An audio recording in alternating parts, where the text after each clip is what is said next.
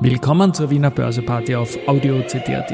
Heute ist Freitag, der 16. Februar 2024 und mein Name ist Christian Drastil. An meine Haut lasse ich nur Wasser und CD. An meine Ohren lasse ich nur Wasser und Audio-CD. Heute ist Februarverfallstag und wir können am fünften Geburtstag der ÖBAG ein bisschen Schwung mitnehmen. Und Aluflexpack, ja, die lassen aufwachen.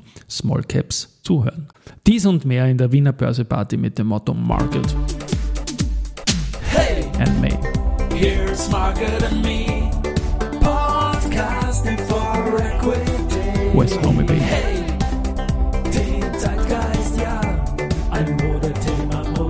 Ja, die Börse als Modethema und die Februarfolgen der Wiener Börseparty sind präsentiert von Wiener Berger und Schwabe, Lei und Greiner. Ja, man hat's gehört am Jingle des WU-Kurs, es geht nach oben und heute sogar deutlich 3411,89 ATX-Punkte, ein Plus von 1,18 Prozent. Jetzt zum Mittag um 12.08 Uhr. Der DAX, der ist auf Alltime High. Das muss auch erwähnt werden.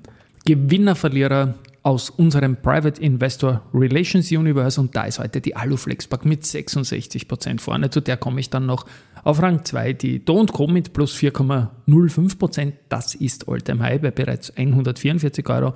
Und dann die Bavag mit plus 3% auf 51,6 Euro.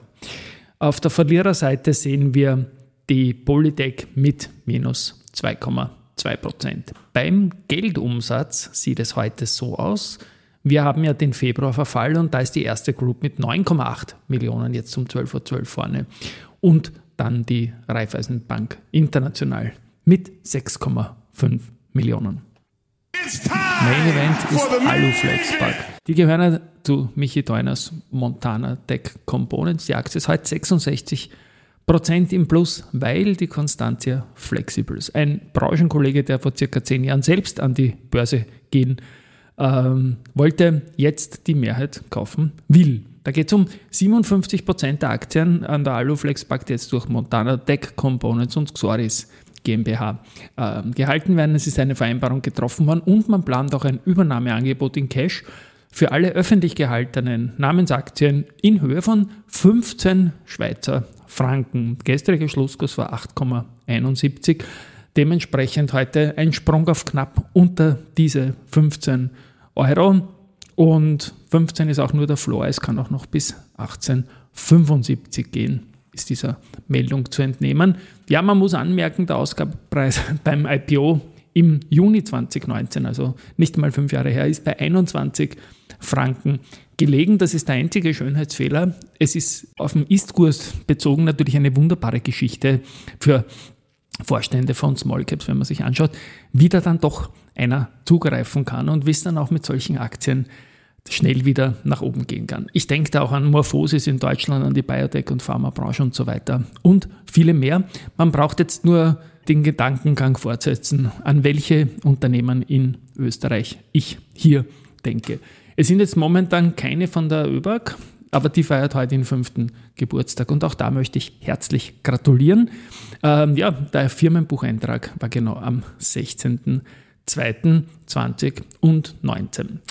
Die POR, die haben äh, eine Vereinfachung der, der Börsennotiz jetzt gerade am Plan und dazu kaufen sie die im Jahr 2007 übertragenen Genussrechte vom alleinigen Investor zur Gänze zurück. Das geht um 40 Millionen Euro Nominale und ja, das gibt eine Steigerung der Eigenkapitalquote und es gibt äh, ein weiterer Schritt zur Refinanzierung der Hybridinstrumente.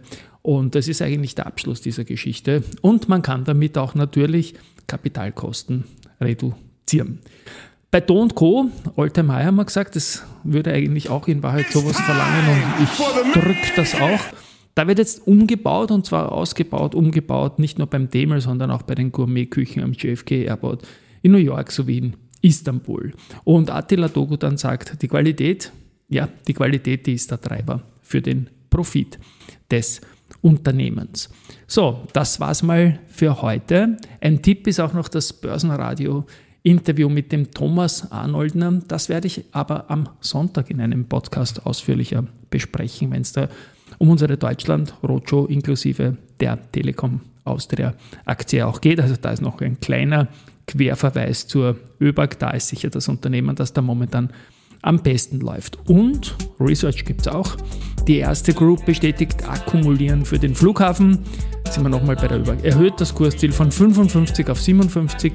BAWAG äh, bleibt für die UBS ein Buy. Das Kursziel geht von 69 auf 75 und Goldman bestätigt Valneva mit neutral. Das Kursziel geht von 4,8 auf 4,3 Euro. Ja, das war's für heute und wird noch ein spannender Nachmittag. Verfallstag, Februar jetzt nicht der, der größte dieser Welt, aber ein paar Sondereffekte können sein. Das sieht man beim DAX und schön, dass die Wiener Börse mitgezogen wird. Tschüss und Baba.